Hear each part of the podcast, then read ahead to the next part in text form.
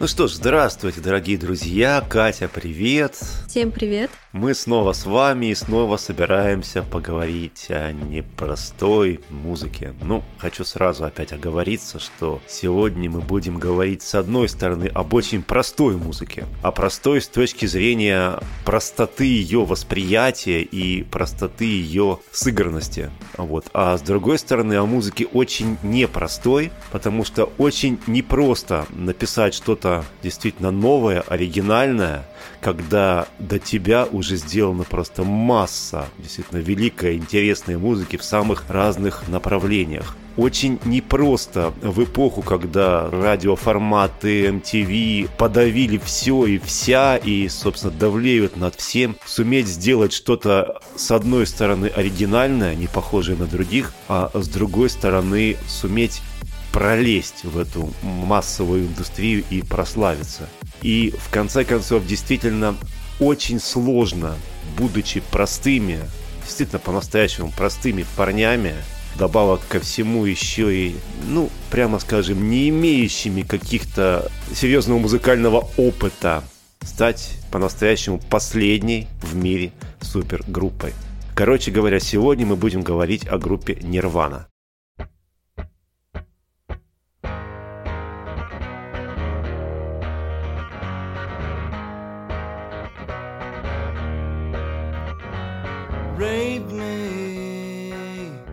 А это последняя супергруппа в мире? Ну, слушай, вот с моей точки зрения, да, это последняя супергруппа, уже раз мы об этом заговорили, да, потому что супергруппа это не просто группа, которая имеет, там, условно говоря, миллионные тиражи, гигантские стадионные концерты и так далее, и так далее. Таких групп и сейчас предостаточно. А это группа или музыкант, который действительно удается стать голосом поколения и, ну, условно говоря, стать чем-то большим, чем просто люди, которые играют музыку. Вот э, такое было с группой Beatles, с группой Doors, с группой Pink Floyd, таких, ну, можно там с группой Black Sabbath, с группой Metallica, наверное. И вот действительно, с моей точки зрения, последней группой такого рода стала группа Nirvana. Ну, мне кажется, у каждого человека разная вот такая вот группа, супергруппа.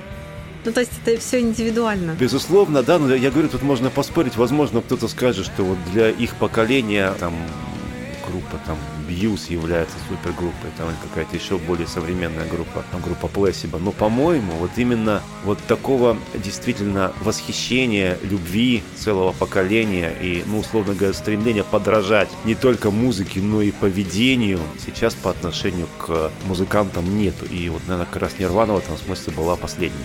Да бог с ним, но, в общем, действительно, наверное, здесь каждый может считать по-своему. Скажи, а ты вообще когда впервые услышала группу Нирвана?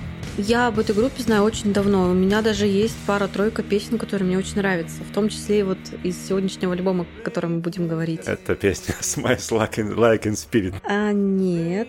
Я название точно не знаю. Самая первая песня в альбоме. А, это она и есть. Это она и есть, да.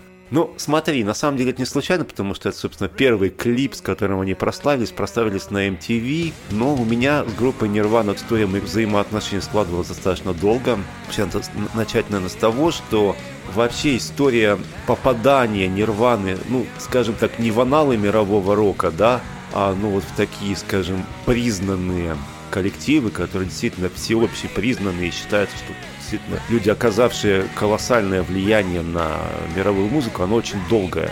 Дело в том, что э, если говорить вот о людях ну, с какими-то такими устоявшимися музыкальными вкусами и о людях, которые, ну, условно говоря, считают себя ценителями такой серьезной музыки, может быть, даже прежде всего какой-то там академической, классической музыки, то группу Нирвана, естественно, очень долгое время не принимали никак. Но я вот, к сожалению, не знаю, или к счастью, не отношусь к тому числу меломанов. Я могу сказать к тому, что а, я слушала песни, мне нравились песни, но я не знала, что это Нирвана.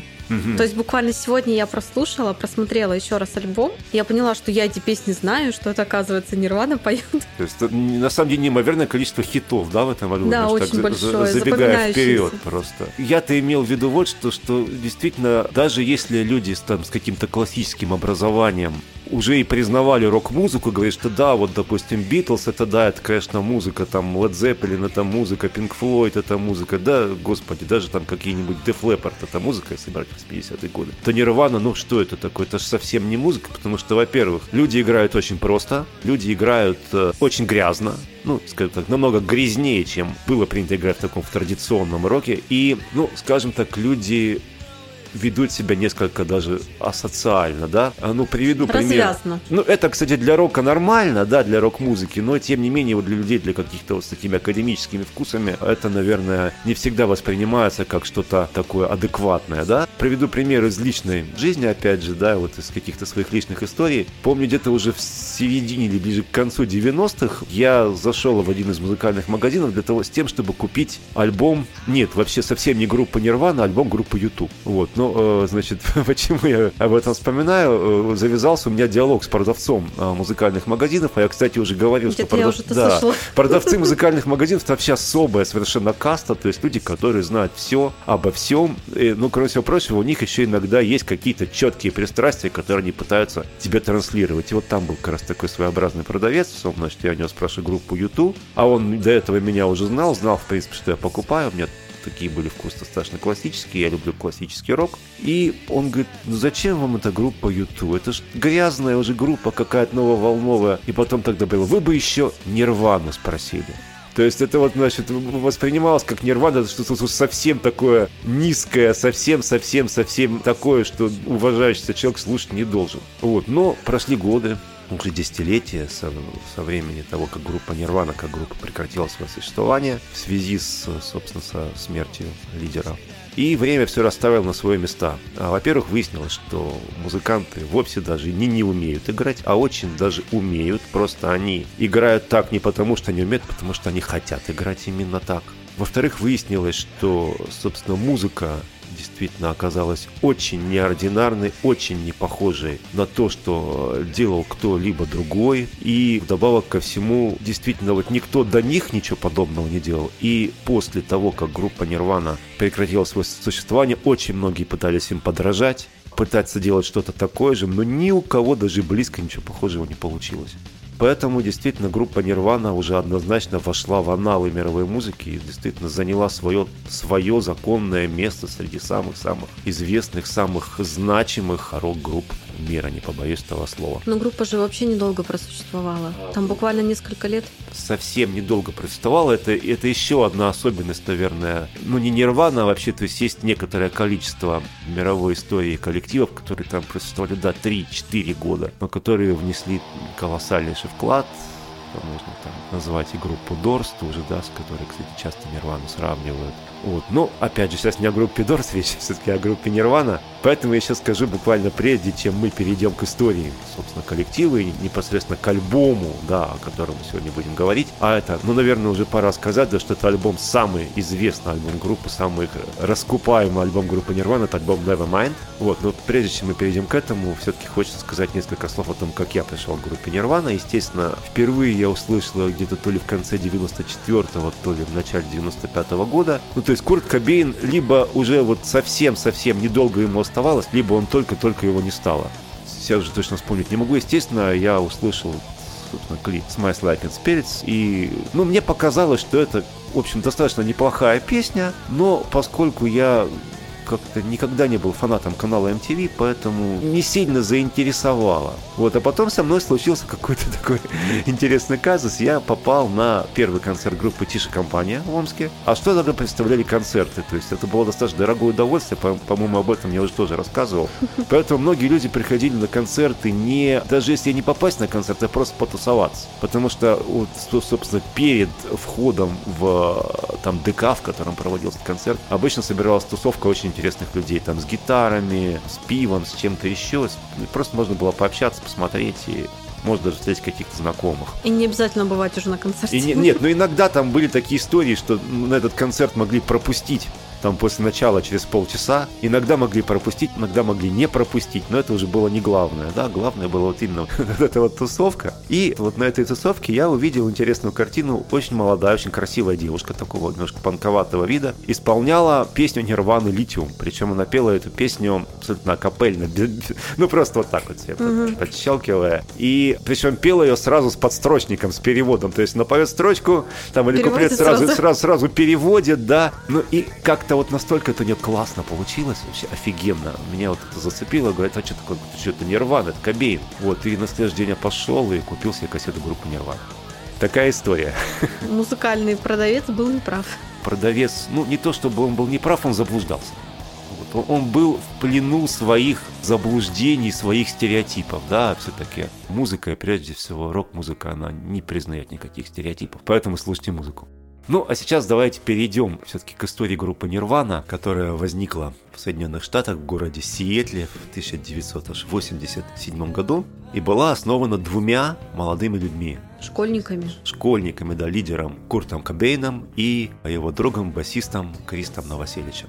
То есть прежде всего нужно говорить именно об этих двух людях, потому что там еще были барабанщики, но, условно говоря, своего Ринга Стара они тоже нашли далеко не сразу, да, то есть э, Дэйв Гролл присоединился уже, собственно, как раз вот во время записи того самого альбома Nevermind, о котором мы будем говорить, от этого они перепробовали большое количество. Там же очень много барабанщиков поменялось. Да, большое э, количество барабанщиков. Всех, Всех мы называть не будем, ну, может, одного назовем, но вот как раз таки Кобейн и Новоселич, они действительно являются основателями основателями Нирваны. Но я сразу сказать, что вот очень много мы говорили, да, о разных группах, ну, еще не очень много, то есть мы говорили, допустим, о группе Pink Floyd, которая была основана людьми очень состоятельными, из богатых, состоятельных семей, то есть, ну, собственно говоря, музыка золотой молодежи, по сути, была.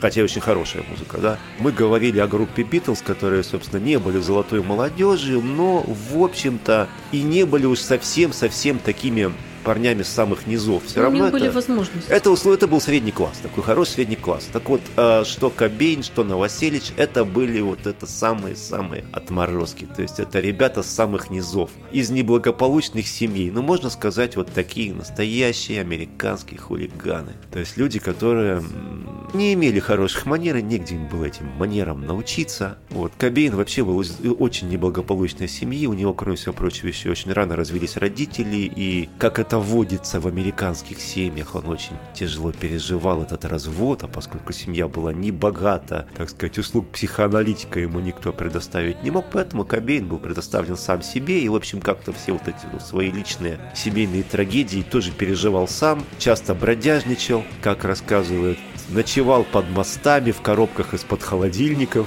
Вот, даже такое было в его жизни. Ну, То есть... уборщиком работал в этой же в своей школе. Было, было, было и такое. Но при этом очень любил музыку, хотел играть музыку, слушал, кстати говоря, э, музыку совершенно разных направлений. То есть там начиная от той, той же классики, там от тех же Битлз, заканчивая всяким гаражным панк-роком и, в общем, и своими современниками. Ну, и вот, собственно говоря, сошлись два Встретились два одиночества, Кобейн и Новоселич стали думать о несоздательном группу, группу создали и стали искать барабанщика. Ну и вот 87-88 э, год они перепробовали множество барабанщиков, переиграли на большом количестве различных клубных вечеринок, и вот наконец-то их увидели представители звукозаписывающей компании и предложили таки записать пластиночку. И в 1989 году наконец выходит первый альбом группы Nirvana под названием «Bleach». Говорят, это можно перевести примерно как «отбеливатель». Альбом, кстати, очень неплохой, но, то есть мне он нравится, кстати, нисколько не меньше, чем альбом Nevermind, но все-таки мы о нем, говорим не о нем потому, что этот альбом не стал вот таким классическим, то есть он не прославил Нирвану, он прославил ее, но среди такого узкого круга, да, то есть Блич его часто крутили на различных студенческих радиостанциях, в кампусах, то есть это было очень модно, но все-таки это не была еще группа мирового уровня. Ну так, для своих музыка. Ну, музыка, скажем так, не для своих, но для какой-то определенной группы людей, да. Барабанщиком на тот момент, драмером в Нирване был э, человек, который зовут Чет Ченнинг, в общем, собственно говоря, известен как раз тем, что отыграл на первом альбоме Нирваны Блич, но игра Ченнинга чем-то не устраивала ни Кобейна, ни Новосельча, поэтому, когда уже они переступили в конце 90-го года к записи следующей пластинки, они стали искать новых барабанщиков, перепробовали огромное количество людей, и в итоге к ним пришел Дэйв Гролл.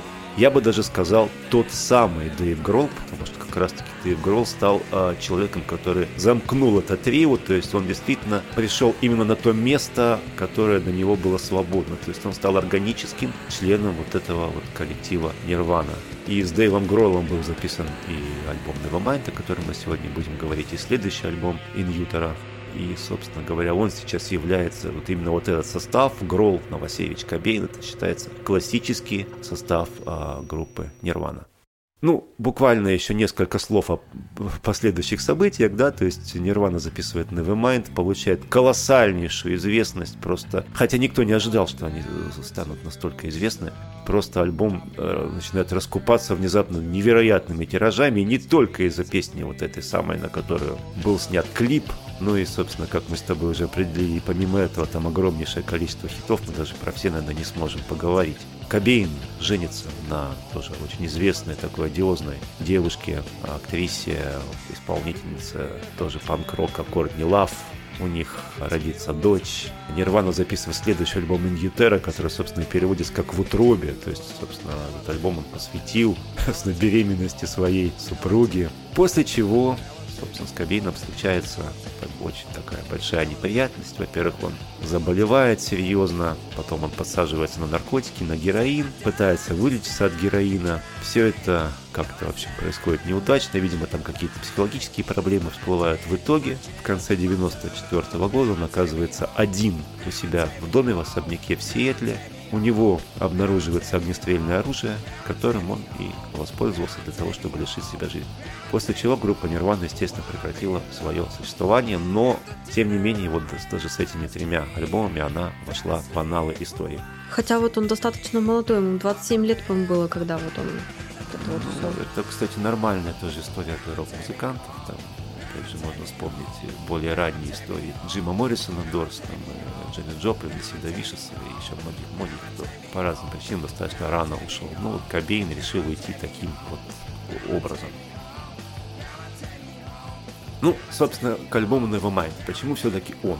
Да? Э, несмотря на то, что многие считают э, этот альбом, ну, то есть многие любители Нирваны, наоборот, очень критикуют этот альбом за многие вещи. Надо сказать, что продюсером этого альбома стал Бучвик, и, э, собственно, что он сделал? Он постарался максимально... А, ну, кстати, вот надо сказать о, о том, что продюсер или саунд-продюсер альбома, любого альбома, любой группы, это очень значимая фигура, то есть это человек, который отвечает за общий звук, за то, как этот альбом будет упакован, в каком порядке будут песни, как они будут звучать, по частотам выведены и так далее. То есть как этот альбом в итоге будет продаваться зависит прежде всего от э, продюсера. И вот большевик, он решил, что прежде всего эту музыку нужно сделать так, чтобы она покупалась радиостанциями, чтобы радиостанции готовы были ее воспроизводить. А Нирвана играла на очень грязном таком звуке изначально, да, то есть максимально грязном, максимально гаражном, с, э, так сказать, э, ну, не стремилась к красоте и каким-то милым вещам.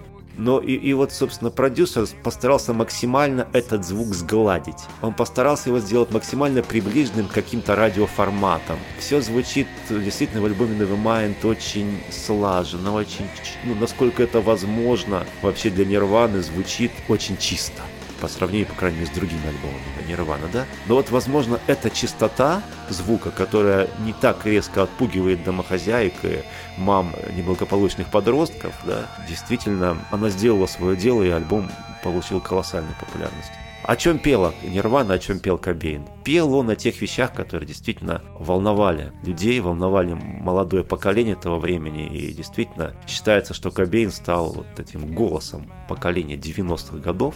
Он пел о неустроенности, а, он пел о том, что очень часто молодой человек остается один на дне своими проблемами, он пел о том, что по большому счету на нас всем наплевать, и, естественно, он пел о окружающем нас лицемерии. Как ни парадоксально, я не могу говорить за все поколение, да, свое, да, но вот часть моего поколения, тех людей, с которыми я общались, несмотря на то, что группа Нирвана пела о проблемах американцев, вот, но для нас а, как раз-таки казалось, что, вот, собственно, это поется про нас, о наших проблемах, потому что мы как раз тоже считали себя своего рода таким потерянным, а, брошенным поколением. Ну что это? Это были 90-е годы, для нас, да, то есть, с одной стороны, мы, часть нашей жизни, она еще осталась где-то там самое-самое раннее детство в годах 80-х, а потом вдруг в 90-е выяснилось, что мы как бы никому не нужны, мы брошенные, на нас всем наплевать, государству на нас наплевать, каждый выживает как хочет, нам говорили, что взамен мы вроде бы получили свободу, но мы почему-то этой свободы не чувствовали. То есть свобода, она была там только, условно говоря, для каких-то братков там э, с цепями, да, которые считались хозяевами жизни, и для работников милиции, которые почему-то вместо того, чтобы гонять этих братков, гоняли нас там, за то, что просто там условно человек там выпил бутылку пива не в том месте. Вот. Все это ощущалось, все это, естественно, как-то воспринималось ну, в подростковом возрасте очень болезненно. И как раз вот то, о чем пел Курт Кобейн, то, о чем пела Нирвана, очень сильно перекликалось вот, э, вот, с, вот с этим мироощущением, да. Ну и, собственно говоря, давай, наверное, поговорим о треках, да, альбома, потому что действительно, как мы говорили уже, то есть количество хитов, количество вещей популярных в этом альбоме, оно зашкаливает. Первая песня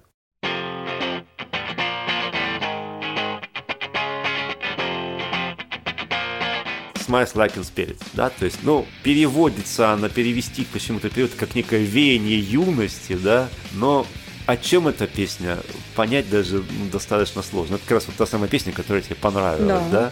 да? Вот. Ну, я сегодня прочитала текст, конечно. Немножко разошлось у меня впечатление от песни, вот если не а, запариваться, не, не вдумываться в текст. Ну вот как ты думаешь, о чем это вообще? Ну как я могу думать? Я вот смотрю сейчас перевод, о чем она. Вот, ну, собственно, Трудно сказать, первое... потому что как раз вот, мне кажется, это про, не знаю, про подростка, про молодого человека как раз вот такого вот. Про то, как подростки проводят свой, там, условно говоря, свой, свой досуг. Да. Вот эта вот фраза with the life so it's less dangerous, да, то есть я думал долго, как же это можно перевести-то дословно, да, то есть там, ну, понятно, что с выключенным светом не так все страшно, это как-то слишком дословно, если по смыслу, мне кажется, ближе всего это можно перевести как темнота друг молодежи. Угу. В темноте не видно рожи. Вот, в темноте не видно рожи, да, смысл такой. Ну, то есть, собственно, песня как раз об этом и есть, да. Ну, э, мы уже сказали, да, что песня это, естественно, самая знаменитая песня группы Нирвана, песня, на которую был снят клип, который много раз был показан на MTV. Песня на самом деле хорошая, но для меня, может быть, она сильно заезженная. Ну а в чем она заезжена? Ну, как раз таки в том, что ее слишком много раскрутили. Ну, хотя некоторые песни, конечно, от количества прослушивания не портятся.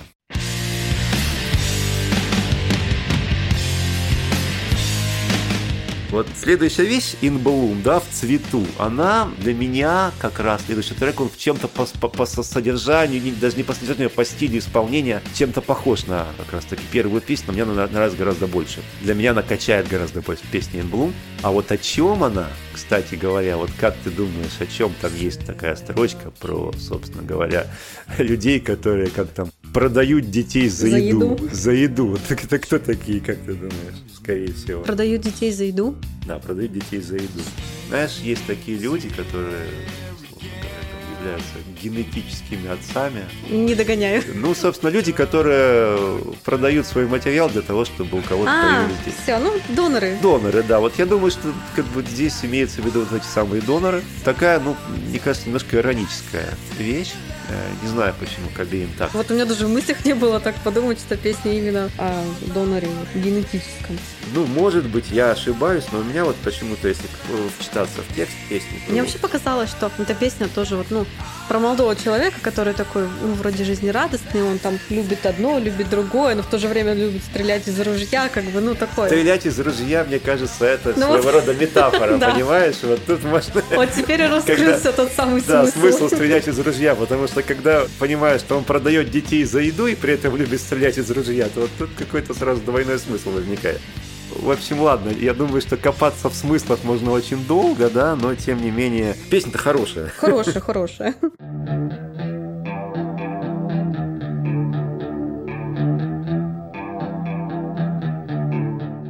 Come As You Are. Одна из самых тоже известнейших песен с этого альбома. Не менее известная, чем две предыдущие. Но смотри, тут хит на хите, да, все подряд, и все это вот как-то у нас в подкорке. Но это, собственно, как раз песня о том, что нужно оставаться таким, какой ты есть. а, несмотря на славу, несмотря на деньги. То есть я думаю, что это об этом. Я вот знаешь, когда смотрела перевод, первые две песни там, первая заряжайте ружья, во второй песне я стреляю из ружья, а тут он уже безоружен. Ну да, так, в этом, кстати, есть, наверное, какой-то смысл, потому что, опять же, это альбом, понимаешь? А альбомы все-таки, когда люди мыслили альбомами, мыслили пластинками, они старались разместить композиции, разместить треки Именно, чтобы логически все было. В логическом порядке, да, и это, возможно, тоже, кстати говоря, заслуга продюсера.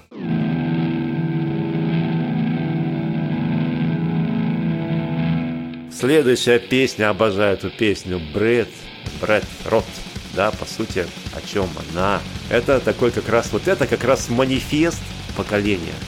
Вот того поколения, которое относится к Курту Кобейну. То есть, по сути, о чем. Но мне наплевать на все. Да, богатые, бедные. Мне вообще вот глубоко на все наплевать. И об этом говорит, ну, видимо, какая-то девушка, да, потому что, собственно, основной рефрен, да, она сказала, она сказала о чем? О том, что, о том, что мне наплевать на все, что бы там ни было, да. Ну вот, собственно, как-то так. Не так-то много там текста, но Ну, смысл... ты знаешь, мне показалось, что как-то мне плевать, и типа меня нету. Ну, то есть настолько вот я безродный или там вот, а, что я даже как бы не существую. Я никому не нужен, по сути, да?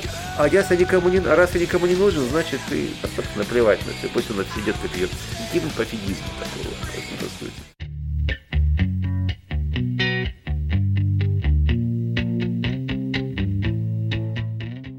А вот, собственно, следующая песня «Литиум», то бишь «Литий», да? Я не знаю, почему называется «Литий». Я Возможно, тоже не поняла. В этом, в этом есть какой-то смысл. Но это как раз-таки одна из самых любимых моих песен Нирваны и по тексту, и по содержанию. И это как раз, вот, собственно говоря, продолжение. Да, мне наплевать на все, но когда же мне будет хорошо, по сути? Я буду счастлив только когда я найду то есть, собственно, я сегодня счастлив. Почему? Потому что я нашел друзей. Друзей, вот тех, кто такие же, как я. Они у меня в голове, они такие же, как я. И, собственно, поэтому в воскресенье я зажигаю свечи, и все прекрасно. И вот этот припев, я люблю это, но я не, не сойду с ума обычно переводят. Но, кстати, вот та девушка, которая пела эту песню, перевела очень классно. Я, но я не сломаюсь. Мне даже больше нравится этот вариант перевода. Я скучаю по тебе, но я не сломаюсь. Я люблю тебя, но я не сломаюсь. И, собственно говоря, я убью тебя, но я не сломаюсь очень такая боевая, бодрая песня. Позитивная. Мне она показалась очень, очень, очень, очень оптимистичная, очень позитивная.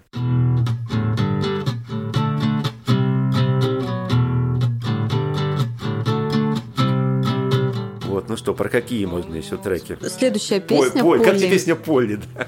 Ты знаешь, я... Полли, которая хочет печи экрекер, да? Ты знаешь, у этой песни, эта песня основана на реальных событиях. Ага. То есть эта песня вот как раз э, описывали реальную историю девушки, которую вот изнасиловали. Вообще очень много. Только единственное, эта песня писалась от имени маньяка, угу. но реальная история, она, конечно, была куда плачевнее, чем говорится в песне. Очень много, кстати, Кобейн писал вот именно про, про проблемах насилия над личностью, над человеком, ну и физического насилия. Например, в следующем альбоме, ну так уже перейти вперед, была тоже замечательная песня «Rape Me». Ее на MTV. Пока я в Нирване. Отказали. Они хотели ее на MTV да, сыграть да, да, на концерте Music Awards, но сказали, что там какой-то подтекст они нашли. Они подумали, что, что это они про, про них, да. да. Они подумали, что это про них, но, в общем, Курт все равно кусочек из нее все-таки спел. Ну и, наконец, я думаю, что вот сейчас не будем. Мы, собственно, целую сторону пластинки с тобой уже прошли, если брать вот масштабные пластинки. Про последнюю вещь поговорим, про Something on the Way. Да, последнюю, потом еще про одну, просто именно по названию, чисто по переводу. Мне интересно, как ты ее перевел. Ну, да, давай тогда вот про еще про одну, а потом про Something on the Way. Там тоже просто очень интересная история.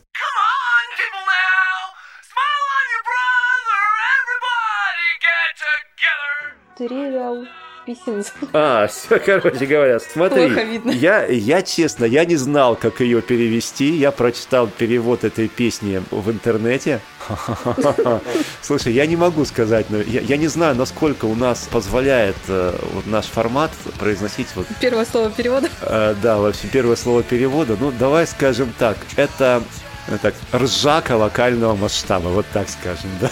Хотя ржака это не совсем так, это может быть и ржака, а может быть и не ржака, а наоборот, ну, какое-то... Наводнение масштаба. Наводнение, Наводнение территориального масштаба, да. Такой прикольчик территориального, локального масштаба, в общем.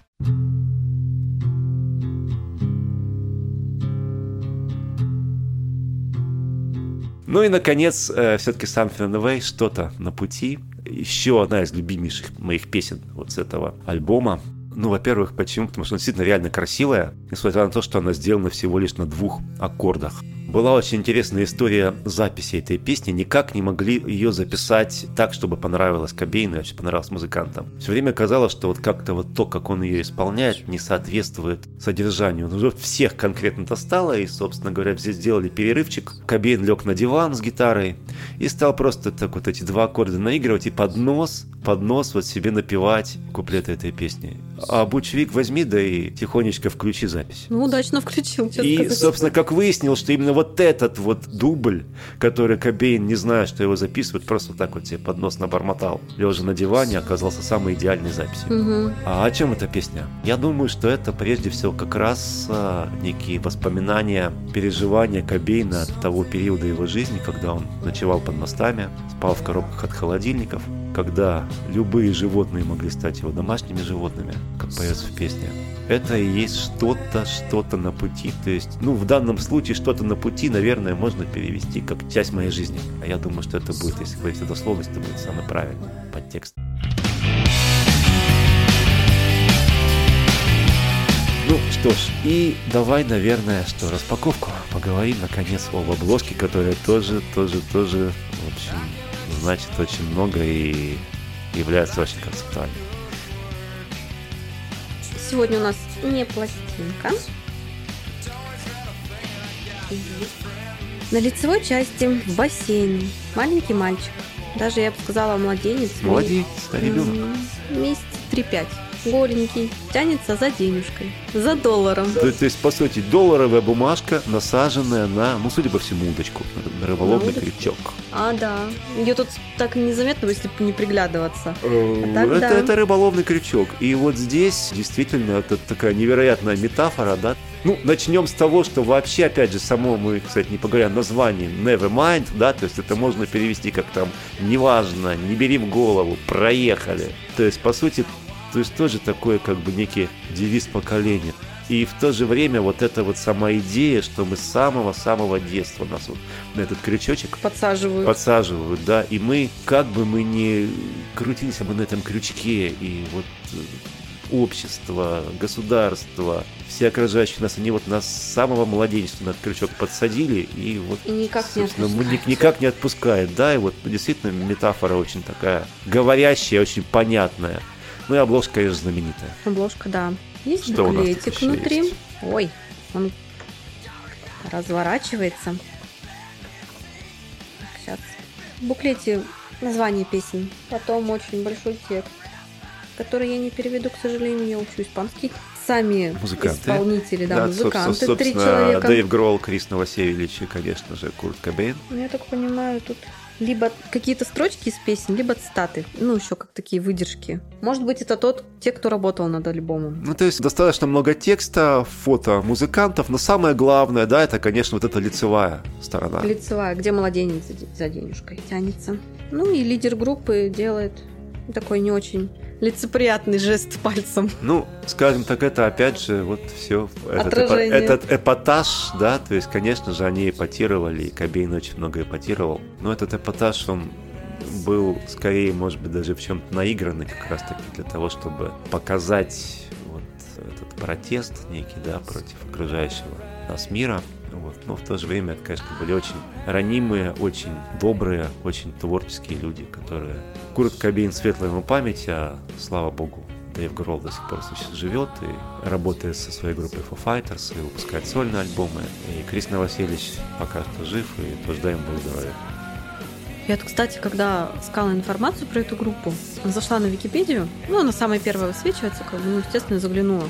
Там такое огромное количество информации, такой большой текст, что даже вот когда я про Битлз читала, про Pink Floyd, то есть не было такого огромного количества информации. То есть тут прям выложена была вся история группы, кто когда ушел, кто когда пришел, кто чем занимался, как развивалась болезнь Кобейна. То есть прям все вот от и до. Как началось и как все закончилось. Прям довольно-таки интересно было. Ну, да, смотрите, друзья, поэтому, в принципе, если вас не устраивает чем-то то, что рассказали сейчас мы, а, у вас есть прекрасная уникальная возможность обратиться к Гуглу, к Википедии. Действительно, источников о группе Нирвана Очень много. Это не только в Википедии. Конечно. Есть большое количество сайтов, где, ну, естественно, информацию тоже нужно фильтровать и просматривать, потому что есть достоверная и недостоверная информация. Поэтому... Вот. Ну а лучше всего просто все-таки слушайте Слушайте нас. Музыку, да, слушайте нас, слушайте музыку группы Нирвана, слушайте хорошую музыку, она делает ваш мир интереснее. А на сегодня, наверное, что? Наверное, все. Все. Всем пока. Всем пока.